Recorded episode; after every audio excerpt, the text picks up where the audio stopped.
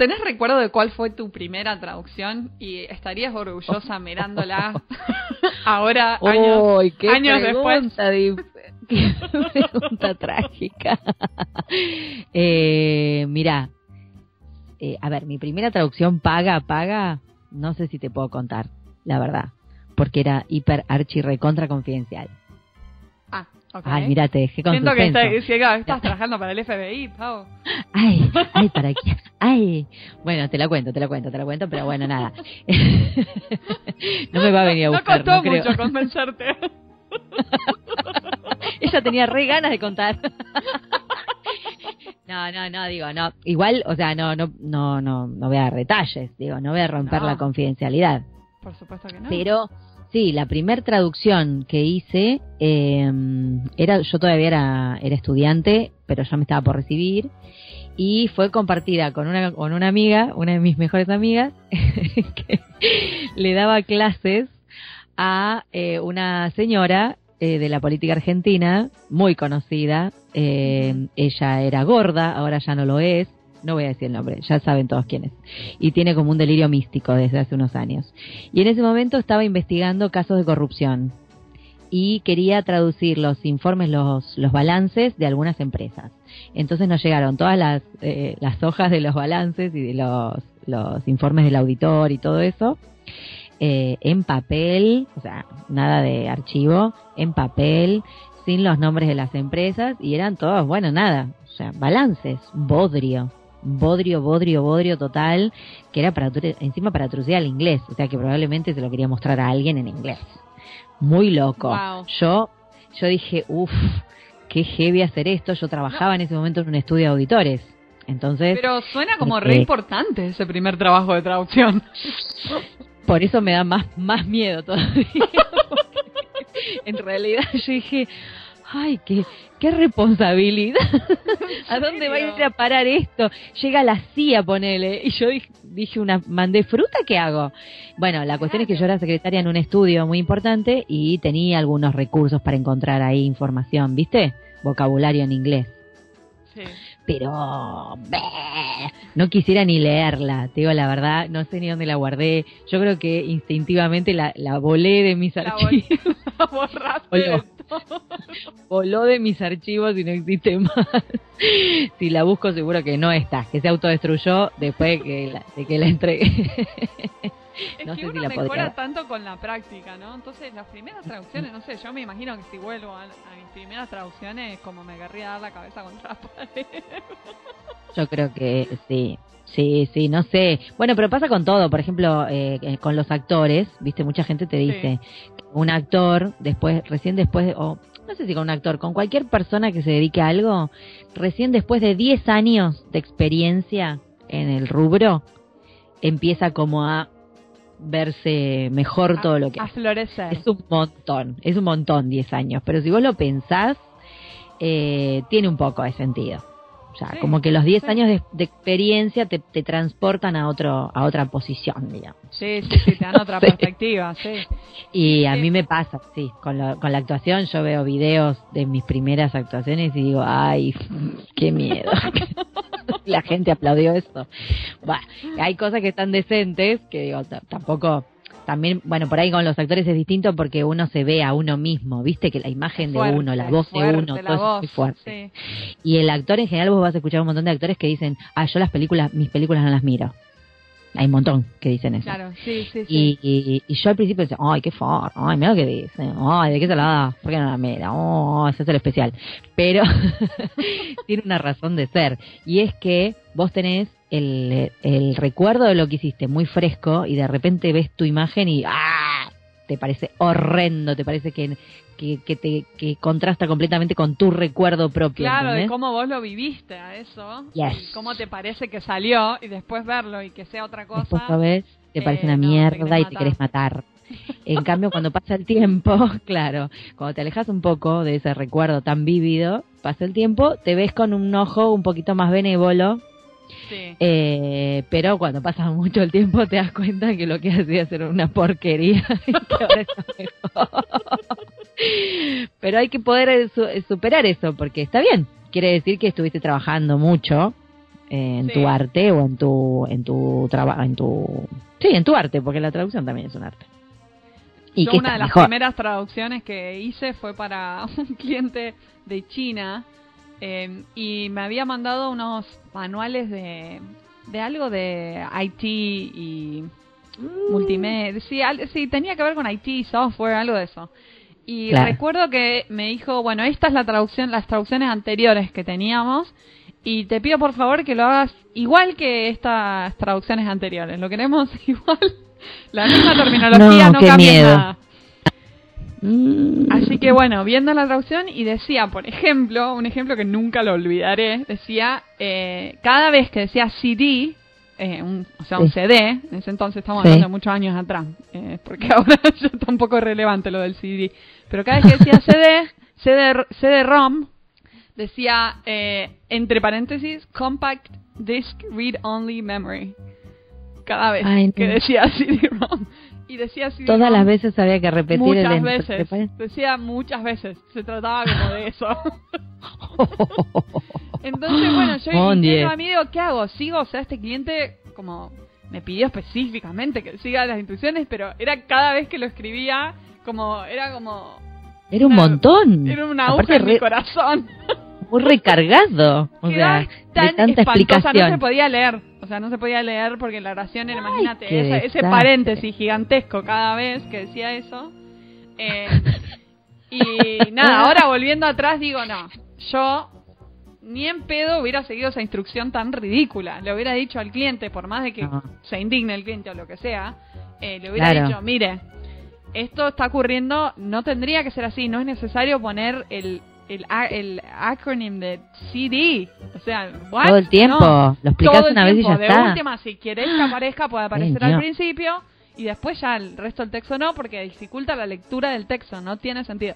Eso es lo que hubiera hecho ahora, pero uno, eh, yo eh, sin experiencia en ese entonces de lidiar con clientes, dije, no, no, pero si el cliente me lo pidió así, se lo voy a hacer como me lo pidió. Claro, Ahora me agarro la claro. cabeza, si llego a ver eso, como creo que lloro, lloro. Es muy gracioso esto igual. O sea, con todas las situaciones graciosas, porque todos friqueamos con esto. Sea, con lo, con lo anterior, con lo que ha hecho antes, digamos. Eh, es, es, impos- es inevitable. Porque te sentís, y lo peor es que esto te, te o sea, te instala la idea que en 10 años más te va a parecer horrible lo que hiciste hoy, probablemente. Espero que no así. Espero que no, espero que no, que en la traducción por lo menos no suceda, pero Yo creo que en los primeros años, poner en los primeros dos, tres años cuando uno como aprende medio a los Sí. golpes, ¿no? sí, Y ahí, después de, de, de esas experiencias, porque uno aprende con los errores que comete, es así. totalmente. Después de esas sí. experiencias te vas te vas empapando más de cómo tiene que ser, de cómo te tenés que manejar, no solo en la traducción, sino de esta situación, de cómo manejar la situación así con Sí. el cliente, cuando Ganás te está confianza. algo incorrecto. Sí, Claro, exacto, cuando confi- confianza. exacto. Y como ganas confianza, proyectas la confianza que, que tenés, digamos, y ahí es mucho más fácil la discusión con un cliente. O sea, Exacto. puede haber discusión, pero ahí ya es a ver quién la tiene más larga, ¿no? Vamos a decirlo así. Porque cuando, cuando vos vas como apichonado, obviamente no te escucha nadie. Claro, no, sí, sí, sí, hago todo si lo vos que vas me con diga. confianza, es cuestión de a ver quién, la, quién gana acá, quién tiene más poder o quién convence mejor.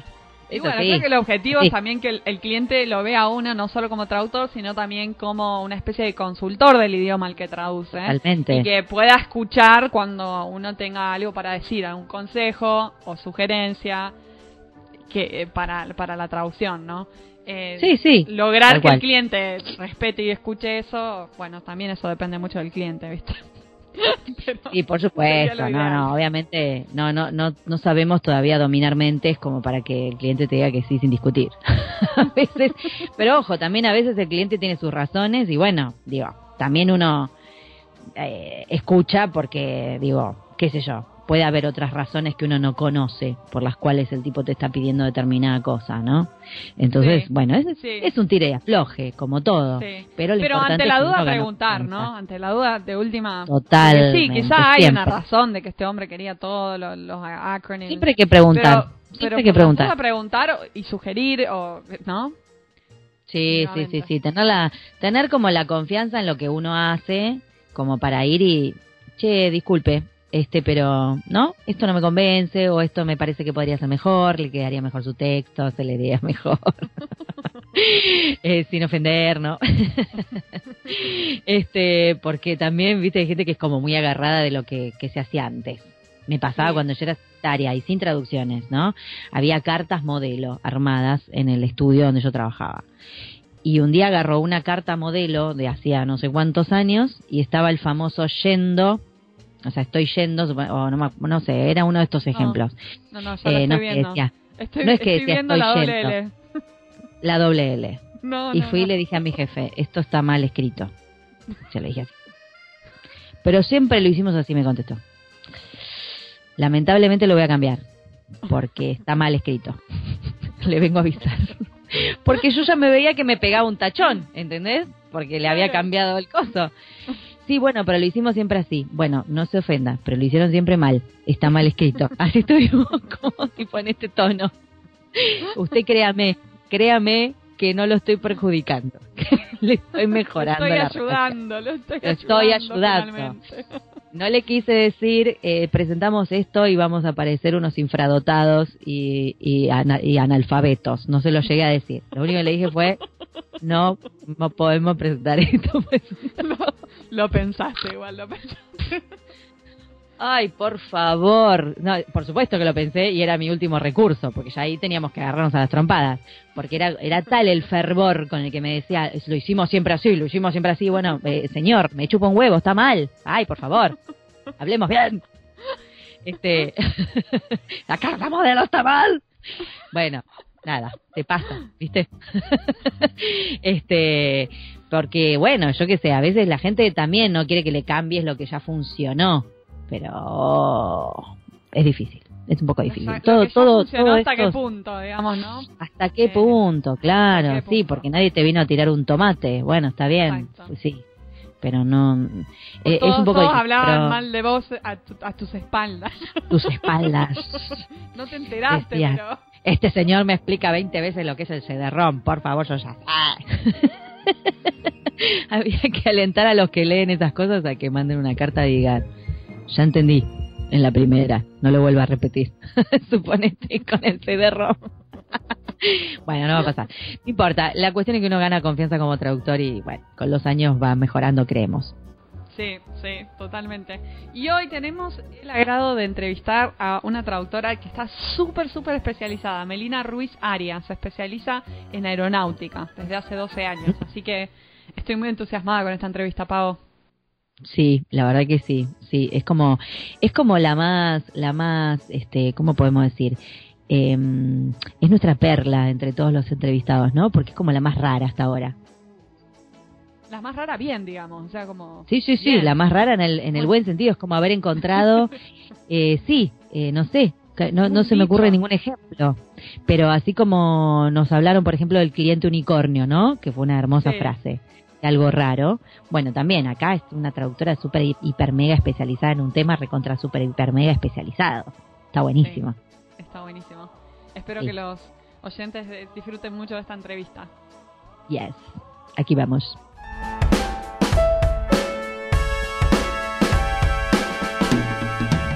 Hoy tenemos el agrado de recibir a Melina Ruiz Arias. Melina es recibida de traductora pública de idioma inglés, es intérprete, traductora y capacitadora en la industria de la aeronáutica desde hace 12 años en Argentina y en el exterior. Desarrolló el curso de Interpreting Language of Aircraft Maintenance para mecánicos de aeronaves.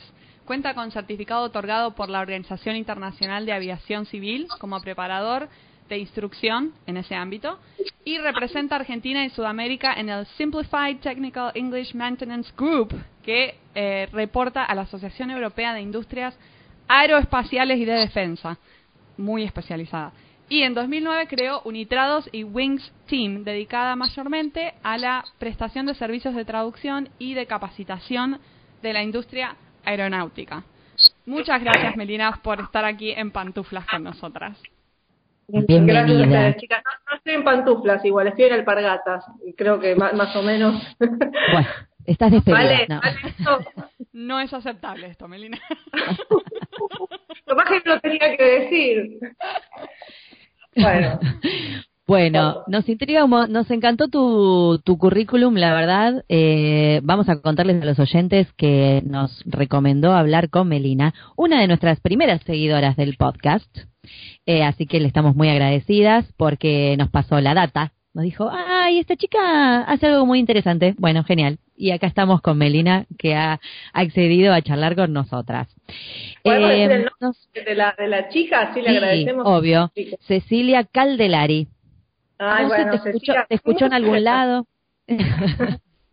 Así que Cecilia, gracias y, y nada, acá la tenemos a Melina con nosotras. Bueno, contanos un poco cuál, cuál fue el primer trabajo que hiciste en la industria aeronáutica, que, que te cautivó y te quedaste ahí a vivir para siempre. Mira, más que me cautivó, me secuestró, digamos, sí. Voy a empezar diciendo, yo siempre las palabras de un instructor de, de un fabricante de aviones que me dijo, mira que una vez que entras en el mundo de la aviación no puedes salir nunca más. Y es así, o sea, fui secuestrada directamente. Eh, en realidad empecé de, casualidad y por accidente, como nos pasa a muchos traductores. Empecé trabajando como intérprete en un curso que era para mecánicos de aviones y que por supuesto, y muchos se sentirán identificados con esto, cuando nos llamaron nos dijeron, no, no es técnico, no pasa nada. Claro, se ve que esta gente ya venía de rebotar con muchos intérpretes que le decían, no, mira, eh, si es tan técnico y faltan dos días para empezar y no me das material, la verdad es que no. Entonces cuando llegaron a mí dijeron, vamos a decirles que no, que no es técnico, que vamos 28 días vamos a hablar de factores humanos, así se anima. Y así es como empezó la, experiencia, bastante desagradable, la primera experiencia, pero creo que sirvió porque a veces las cosas que empiezan así tan, tan violentas, digamos, son las que después mejor salen eso me obligó a, bueno, a estudiar muchísimo, a empezar a prepararme, a, empezar a leer cosas que al principio no entendía. Siempre me gustó mucho la aviación, pero bueno, desde el lado de, fanática y de coleccionar avioncitos nada más, no poco tenía de, vocabulario técnico. Así que bueno, empecé, después tuve la suerte de que con el fabricante pude hacer un curso como si fuera un mecánico, digamos, como para empaparme un poco más en el tema, y bueno, y ahí no me fui nunca más, me quedé para siempre y no me voy, no me mueve nadie, no me voy nunca. porque muchos traductores como eh, para encontrar esa especialización no saben si tratar de especializarse en lo que les está llegando en cuanto a trabajo, por ejemplo, les están mandando mucho trabajo de medicina, bueno, me voy a especializar en esto, o seguir una pasión o algo que realmente esto es realmente lo que me gusta y a esto me quiero dedicar a traducir. Es como siempre está ese conflicto. Pero en tu caso, como que caíste ahí, pero fue como perfecto. Entraste ahí como una ficha de rompecabezas. Sí, igual a decir verdad, creo que si me ponía a pensar, no sé si se me hubiera ocurrido, por ejemplo, yo soy una enamorada perdida de los caballos, y capaz que si yo me hubiera tenido que sentar a decir, bueno, ¿en qué me especializaría? Hubiera dicho, qué sé yo, en, temas de caballos, no sé. Esto, esto, esto se me ocurre ahora, porque tampoco en su momento lo pensé, pero no es algo que caí de casualidad como paracaidista y creo que la misma supervivencia me llevó a, aprender o aprender y ahí me di cuenta que, me, gustaba mucho y bueno, y ahí me quedé. De caballos creo que nunca traduje nada, por ejemplo. lo que hubiera elegido, si me llevaba por mi pasión, hubiera empezado por ahí. Pero bueno, algunos traductores eh, tienen la, dicha y la suerte también de decir, bueno, esta es mi pasión y a esto me voy a dedicar y, y logran trabajar mucho de eso, que es genial. Y otros también tenemos también la suerte y la dicha de caer en algo que no teníamos ni idea que íbamos a caer, que arrancamos con el pie izquierdo, que nos fue mal, que la pasamos mal y terminamos enamorándonos de lo que hacemos. Así que todo es válido en nuestro mundo. Bueno, pero mira, debe haber un montón de relaciones duraderas que empiezan así, con una primera cita horrible, este, y que después, viste, nada, nace el amor. Si no, no podrías haber estado tantos años haciendo esto. Ahí está, tal cual, es verdad. Es ese chico que mirás y decís, ni loca saldría con este hombre y después, te... toca un pelo y te derretís, claro, es así. Exacto, exacto. Creo que si nos reímos, todos sabemos de lo que estamos hablando. Sí, definitivamente. bueno, bien.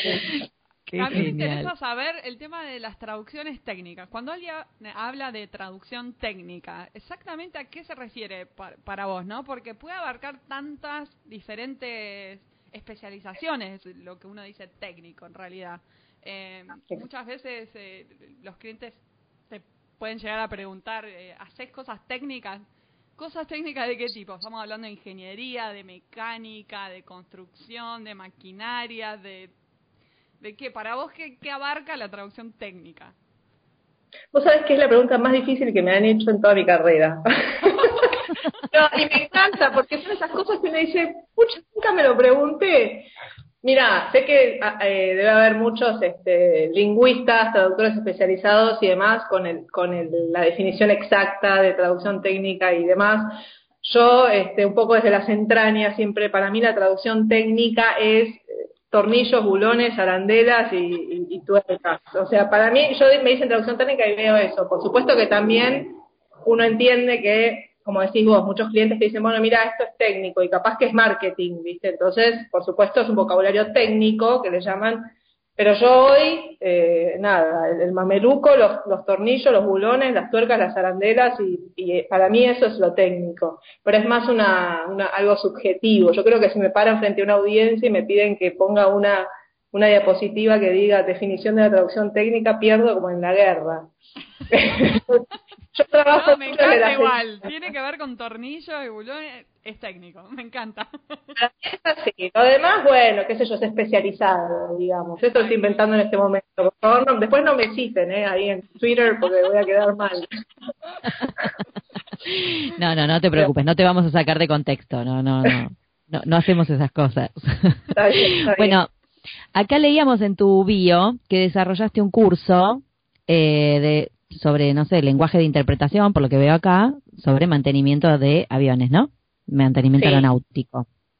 Sí, sí. Eh, ¿qué, ¿Cómo es el curso? Me, me intriga un montón. O sea, ¿qué frecuencia de dictado tiene, por ejemplo? ¿Qué frecuencia de actualización? O, bueno, me imagino que surgió a raíz de una necesidad, por algo se desarrolló, ¿no? Contanos un poco más. Mira, en realidad el curso surgió porque, bueno, uno también cuando, que muchos traductores nos pasa, cuando uno empieza a trabajar desde el idioma con algún cliente, después empiezan los pedidos de las clases de inglés y demás, y demás cuestiones.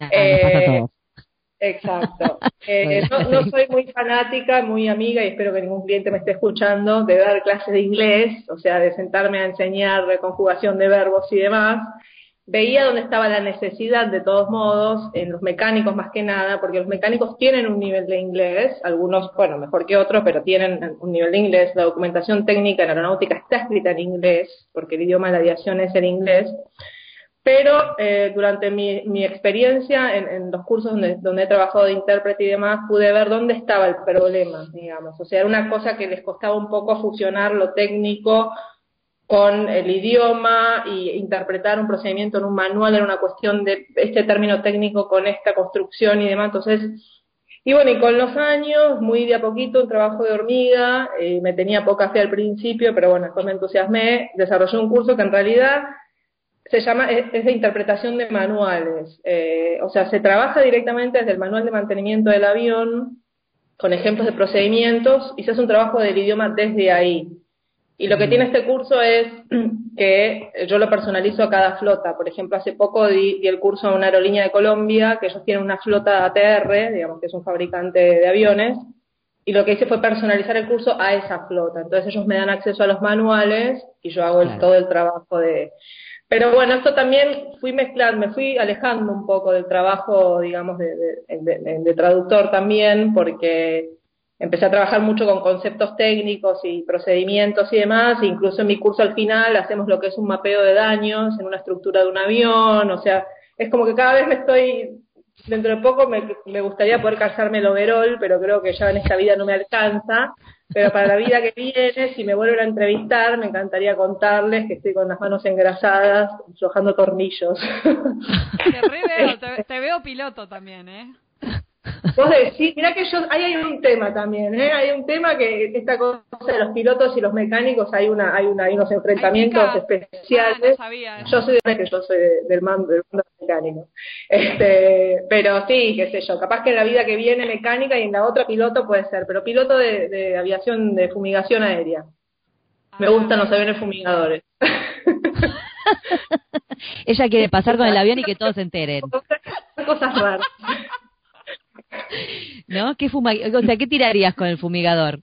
Que ahí yo porque están los defensores del medio ambiente y demás, y por eso también va a ser difícil hablar de este tema, pero no, a ver, eh, eh, por supuesto que el avión fumigador aparte también apaga incendios, o sea, está la versión bombero, no sé, los que vieron la película Dusty de Disney, está el fumigavión y está el avión bombero, este, y sí, o sea, se fumigan, digamos, eh, de siembra, también se puede sembrar, este, pesticidas, bueno, apagar incendios y demás, pero acá también están los movimientos ambientalistas que están un poco en contra de eso, así que si podemos cambiar de tema estaría genial.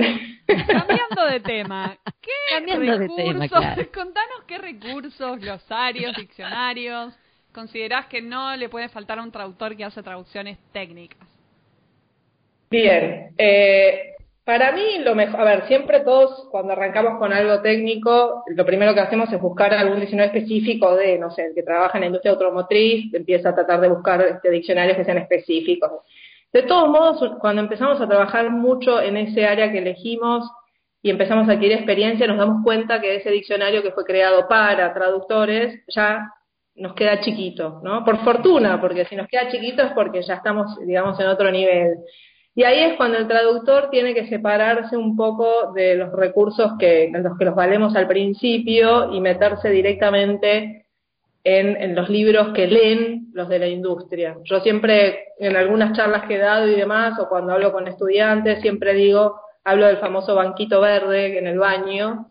Yo tengo un banquito verde, tiene que ser verde, si no es verde no funciona. No funciona. Tengo un banquito verde plástico en el baño para la famosa bathroom reading que todos hemos hecho alguna vez, y tengo una pila en el baño, arriba del banquito verde, de revistas de mecánica de aviación. O sea, la revista que leen los mecánicos directamente. Entonces, uno en el baño, en ese momento que tiene de, de inspiración mental, se pone a leer al principio cosas que no entiende, pero todos sabemos que a veces leyendo mismo lo que no entendemos vamos incorporando cosas que ni nos damos cuenta. Entonces, ahí es donde yo siempre recomiendo separarnos de esos recursos que nos ayudaron para llegar hasta acá, y ahí sí, ya después, bueno, vamos con, con el idioma que habla la gente que trabaja ahí, ¿no? Tenemos que, que animarnos a hacer eso, no siempre caer en el diccionario especializado para o buscar siempre el curso para traductores en tal cosa, que por supuesto son súper útiles, pero hay un momento en que nosotros nos damos cuenta en que ya tenemos que hacer un salto, digamos. Me parece que esto me... Perdón, Pau. Sí, sí, después, después, después sigo.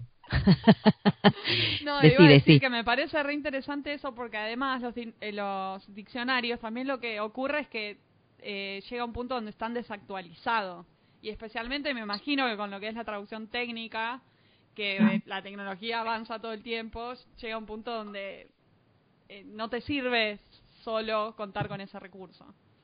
Exacto, y sobre todo también eh, pasa en aviación y seguramente pasará en muchas otras industrias, que también, bueno, un diccionario te puede dar dos o tres traducciones para un término específico, pero vos resulta que conociendo ese avión, sabés que tiene un sistema que se llama fly-by-wire, y en ese sistema, ese mando tiene otro nombre, y capaz que en el de Boeing, que es más mecánico, tiene otro nombre. Entonces, eso es algo que solamente puede lograr el traductor con su experiencia.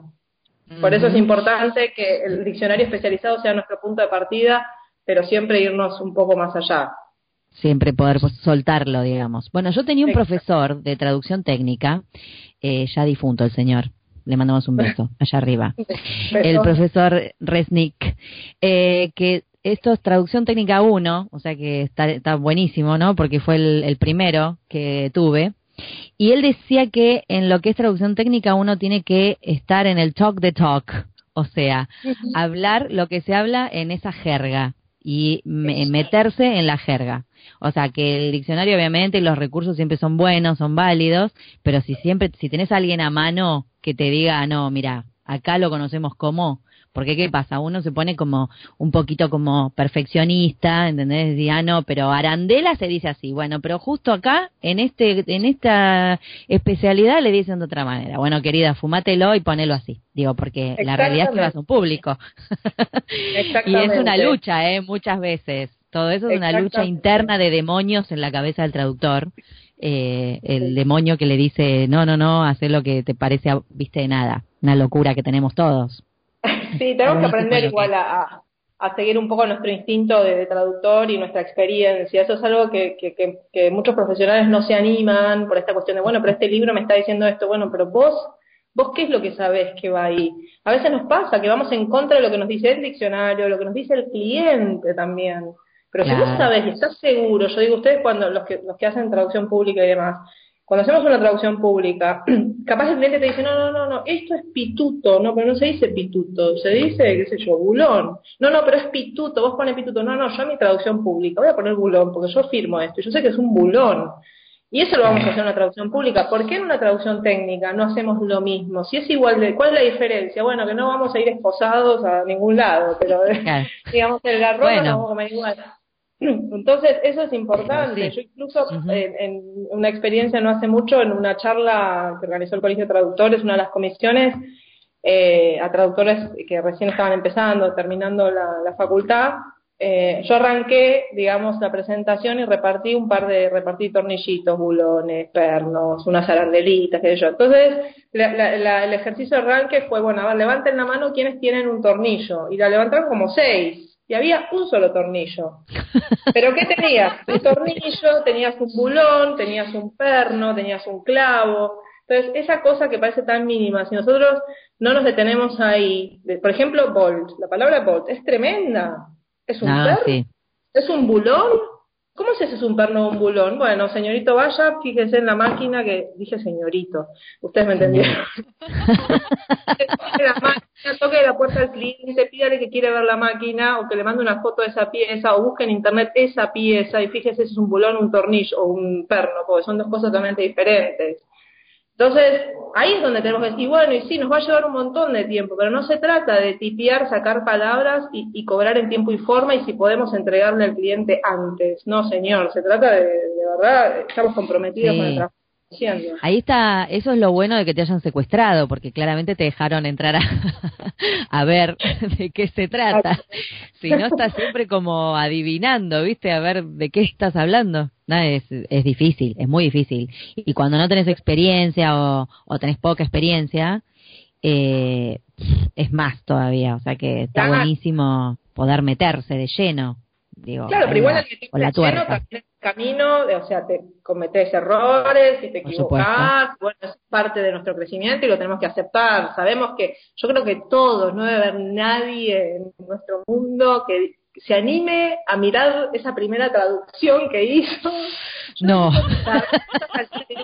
que me cruzo con mecánicos que han estado en cursos en el 2006, donde yo estaba de intérprete, y yo les digo, ay chicos, perdónenme, por favor, vengan a verme ahora. Porque... No, pero vos me dijiste en 2006, bueno, no, olvídate, olvídate, olvídate, olvídate. Delete, delete. que se te borre el historial. Tal cual, Qué genial. Eh, bueno, Mari, no sé si ibas a decir algo vos. Sí, yo quería saber, eh, trabajás ahora como intérprete y también como traductora. ¿Qué porcentaje de tiempo dedicas a la interpretación y qué porcentaje de tiempo a la traducción? ¿Y con qué tipo de clientes trabajas en tu especialización? Mira, a la, a la interpretación, y yo te diría un 20% ahora hay, hay épocas, por ejemplo, nosotros tuvimos tres años seguidos donde era un curso atrás del otro, porque el fabricante tenía que capacitar a una empresa entera, de, digamos, a un grupo de mecánicos completo, y era un curso atrás del otro durante tres años. Arrancaron en Argentina y después seguimos en Chile. Ahí es donde después mi marido me echó de casa, pero, pero eh, eso, por ejemplo, fueron tres años así non-stop, un curso atrás del otro. Eh, después se frena, digamos, de, no es que Hoy, si vos me preguntas hoy, hoy, no, un 80 traducción, va, digamos, un 60 traducción, un 30 capacitación, 70, 80, 90, la matemática. Te quedan 10, y un 10 de interpretación, ponele, pero después se revierte, capaz de tres meses se revierte, pero hoy es así, hoy es así. O sea, depende de por ahí de, de que salgan modelos nuevos o cosas nuevas que tengan que capacitar, ¿o no? Va, no sé. Claro, sí, o a veces personal nuevo que entra a la empresa y tienen que certificarlo en ese modelo de avión, porque en aviación, por ejemplo, los mecánicos tienen que estar eh, certificados en cada modelo de avión en el que trabajan para poder firmar los trabajos que hacen, etcétera. Entonces, algunos reciben instrucción local, por supuesto, pero en otros casos viene el fabricante a dar el curso, los mandan afuera a tomar el curso y demás. Entonces, ahí es donde uno entra en, en escena. Claro. ¿Cómo es esto del Simplified Technical English Maintenance Group, que vos representás Argentina y Sudamérica? ¿Qué significa Simplified Technical English Maintenance Group? ¿Qué es? Es un grupo de, loquillos que debaten en una mesa larga dos veces al año una cantidad de términos y reglas de escritura. Eh, el Simplified Technical English Maintenance Group es el grupo que mantiene el inglés técnico simplificado, que es el STE, este, que en realidad nació en el año 84 como una normativa de escritura para los fabricantes de aviones, para escribir sus manuales. O sea, nació para la aviación. Eh, y está compuesto por un grupo que mantiene esta normativa de escritura, que se actualiza cada dos o tres años, que son todos de aviación, digamos. ¿Qué pasa? Después, con los años, no sé, yo calculo que habrá sido más o menos a los 15 años de, haberse lanzado la primera especificación, esto se fue adoptando en otras industrias, en la industria automotriz, en la industria ferroviaria, en medicina, incluso en la parte de equipamiento. Eh, por ejemplo, el fabricante de autos Aston Martin, estos autos de lujo eh, escribe sus manuales en inglés simplificado, eh, la Organización ah, Marítima Internacional lanzó un comunicado hace creo que tres años sugiriendo a todos los fabricantes de buques y maquinaria para buques que escriban sus manuales en inglés simplificado. A ver, lo que hace el inglés técnico simplificado es, digamos, apunta a reducir el margen de error en una interpretación de un procedimiento. Porque nosotros sabemos que eh, básicamente los, fabricantes escriben, puede haber un fabricante francés que escriba su documentación en francés, pero siempre va a, va a tener que haber una versión en inglés, que es el idioma universal, sobre todo en el ámbito técnico. Entonces esto apunta a que el que está en México, el que está en China, el que está en Indonesia, el que está en Argentina, puede interpretar ese procedimiento de la misma manera, reduce el margen de error, reduce la ambigüedad, apunta a reglas gramaticales muy claras, a tiempos verbales muy básicos, o sea, está escrito como si fuera para primer grado, pero justamente es a lo que apunta, porque siempre lo que decimos es, un manual en realidad no tiene que, poner a volar la imaginación, sino a que la máquina encienda. Entonces vamos a ver manuales que yo digo que, es un novelista frustrado que quiso escribir novelas y terminó trabajando en, en, una, en una oficina técnica escribiendo manuales y pobre, eleve su mano en su máxima expresión, abra el panel y presione suavemente con su dedo índice. En realidad es abre el panel y aprieta el botón, punto. Si lo haces, no me hable con, el lenguaje florido en los manuales, por favor.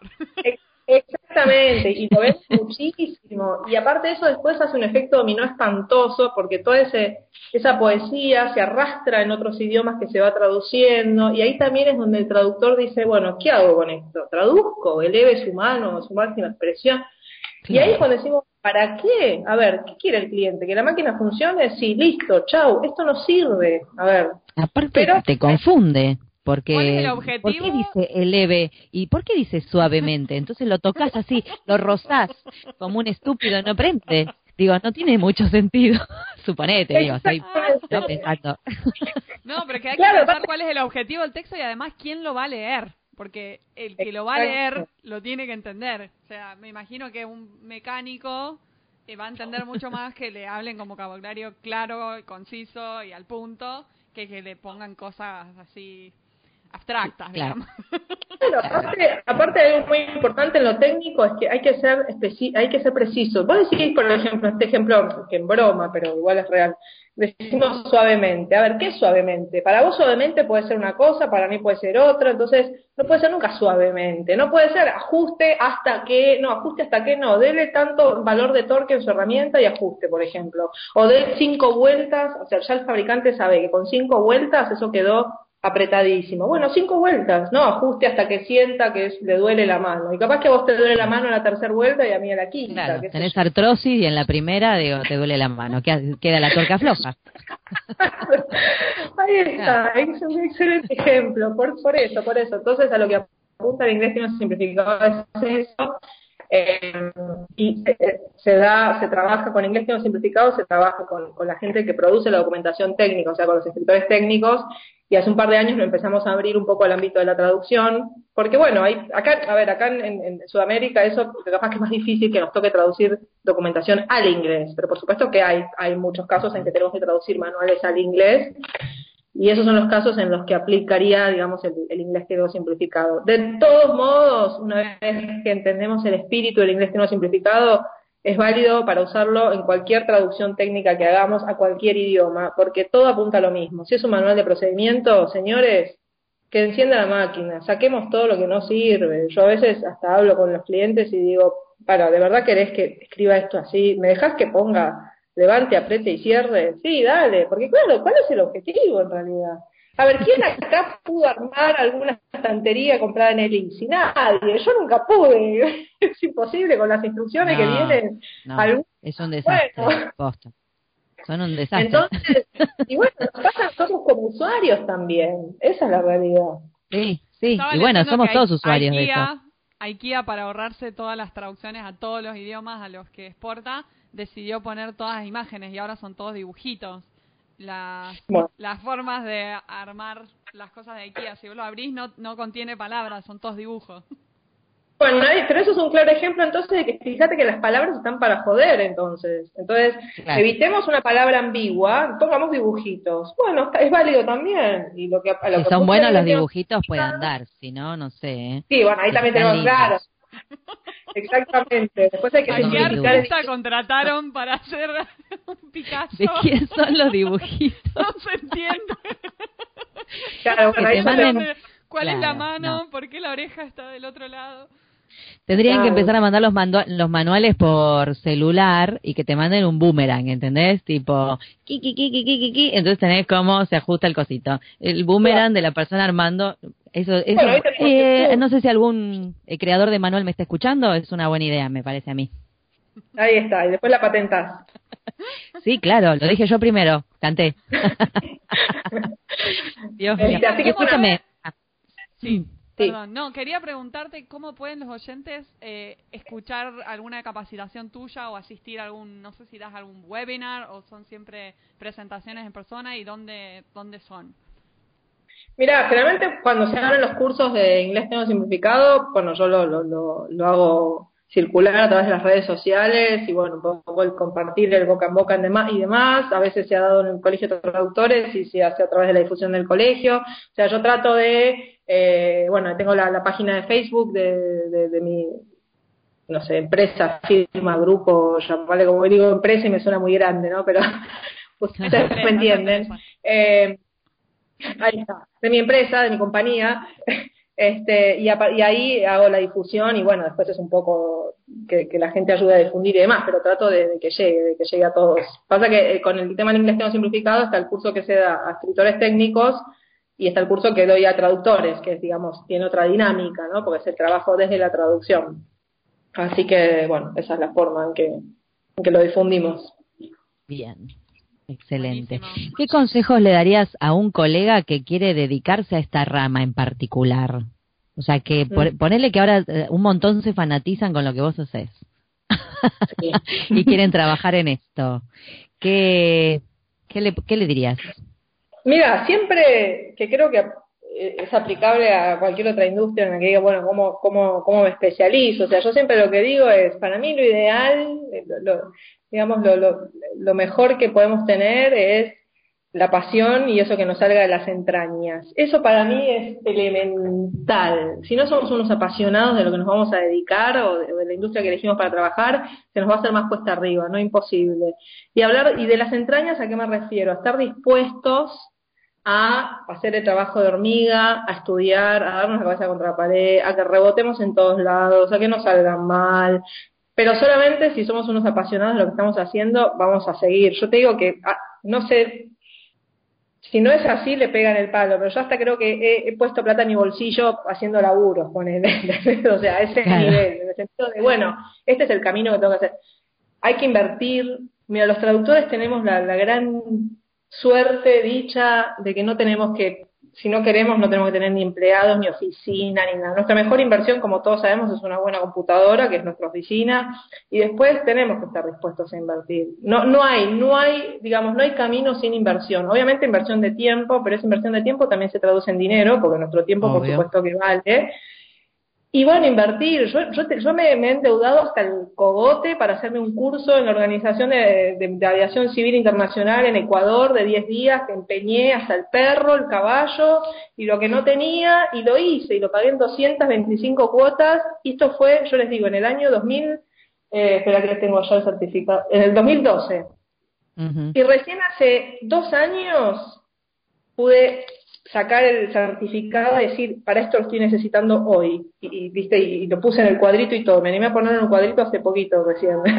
este, y, son, esas inversiones que uno hace y decís, ¿cómo me metí en esto? Me gasté toda la plata. Es más, me acuerdo que hice, era, era en Ecuador, y creo que estuve dos días viajando, porque viajé con millas. Es el más barato. Acá a Chile, escala en Chile de nueve horas, de Chile me fui a Venezuela, de Venezuela a Colombia y de Colombia a Ecuador. O sea, llegaste caminando para no tomarte el taxi. Más o menos Más o menos. Y bueno, y, pero es parte de la inversión que uno tiene que estar dispuesto a hacer. Si no vamos a invertir, dediquémonos a otra cosa. Yo creo que empieza por ahí. Y es la dedicación que le pongamos, lo que estemos dispuestos a hacer, es no subirnos al caballo también. Eh, yo soy muy temática con el tema de los caballos, pero esto, digamos, es en el sentido que todos lo conocemos, no subirse al caballo, no somos, no nos podemos creer los mejores, no podemos creer que porque ya tenemos esta experiencia le vamos a arrancar la cabeza al colega que nos vino a pedir que, lo ayudemos en, con este trabajo, con tal cliente. A ver, eh, eso también lamentablemente y en todos los ámbitos pasa. Eh, nos volvimos especialistas y no hay nadie, no hay nadie como yo y nadie se le va a medir a esto. Y estar abiertos a ayudar a los colegas. Eso para mí, pero mira, eh, es elemental. Los traductores somos muy eh, nosotros y nuestro mundito, nuestro nicho, este es mi cliente, solo yo sé esto, este es mi glosario, esta es mi memoria de traducción, este es mi mundo, no me toquen, no. Y a mí que me tienen tildada de vos sos la de los avioncitos, yo soy feliz de que haya gente que se interese y que me pregunte y creo que si hay alguno que está escuchando y ha hablado conmigo eso, yo me abro a todo, yo muestro todo, presto todo, doy todos los consejos que pueda, porque a todos alguna vez nos ayudaron. Entonces, no nos vamos al caballo, estemos dispuestos a invertir tiempo y dinero a lo loco y también a ser buenos colegas. Y si alguien no se nos acerca a preguntarnos algo, demos todo lo que podamos dar. creo que me fui por las ramas, pero ustedes me dijeron que me, podía ir por las ramas. Me encanta lo que excelente. dijiste, súper inspirador, me encanta. Excelente. Pasión y humildad. Yo creo que eso, ahí está, pasión y humildad, inversión. Y no hablo solamente de dinero, ¿no? Hablo de tiempo, de todo. Y hay que estar dispuesto a invertir. Y si un colega viene y nos dice, che, mira, eh, está esto, ¿qué te, parece venir y, escuchar así? Te, te, metes en el tema, bueno, no, sí, pero yo te tengo que cobrar mis honorarios porque si yo voy a estar ahí cinco horas ayudándote, bueno, viste, qué sé yo. Bueno, y nuestra inversión es eso, ir a estar ahí cinco horas, no cobrar un mango, poner plata en nuestro bolsillo, en el peaje, combustible, colectivo, lo que sea, pero señores, todos tenemos que invertir en algo, o sea, eso es así. Y nosotros no tenemos que pagar ni oficina, ni empleados, ni nada, así que aprovechemos eso.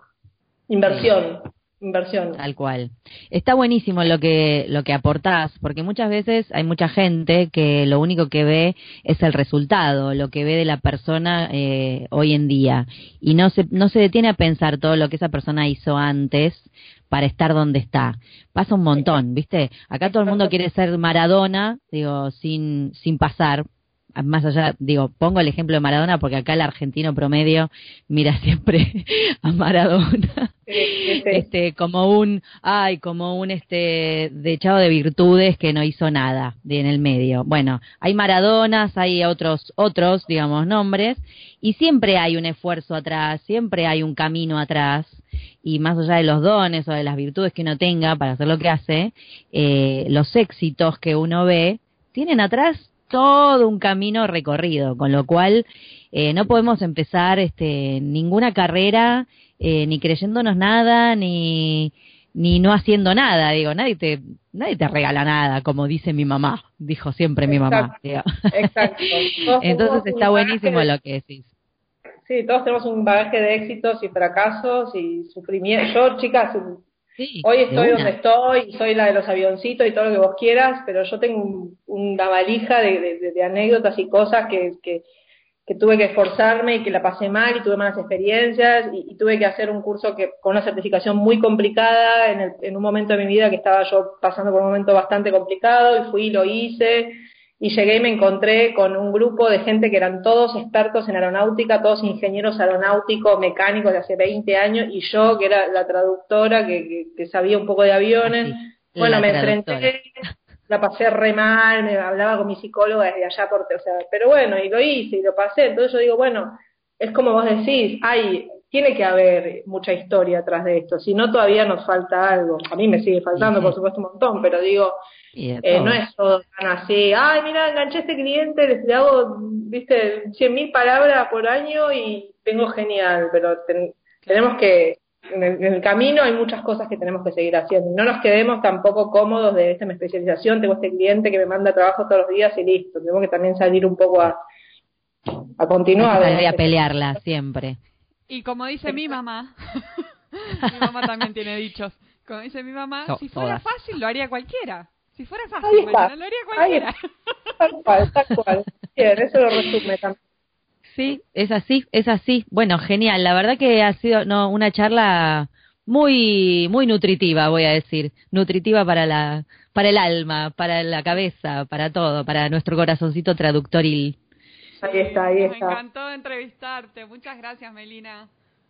No, chicas, gracias a ustedes y bueno, y, los que los que escuchen y demás, por supuesto los invito, bueno, no sé si ustedes después pasan algún mail o algo, pero bueno, escribirme, yo siempre cierro mis charlas o lo que sea diciendo escríbanme, pregunten, no molesta, lo peor que puede pasar es que tarde un poquito en contestar, pero me abro a, todo, a todo lo que yo pueda hacer, colaborar, nada, orientar, etcétera. Así que de, corazón y les agradezco a ustedes el tiempo, en nombre mío y en nombre de los traductores que, seguramente se nutren bastante de todo lo que ustedes hacen.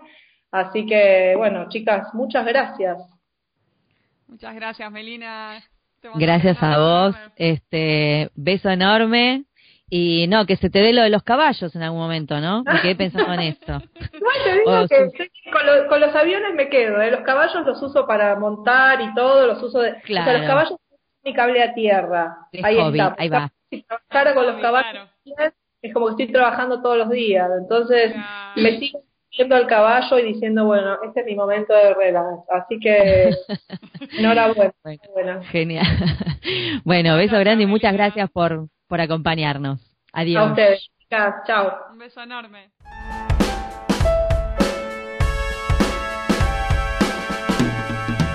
Este fue un nuevo episodio de En Pantuflas. Podés encontrarnos en la página en-delmediopantuflas.com y suscribirte a nuestro podcast desde iTunes, Podcast Addict o la tienda de podcast que más te guste. Prohibida su reproducción en el territorio de Argentina, traducciones, las pantuflas de flamenco son mías. Y las de tigres son mías.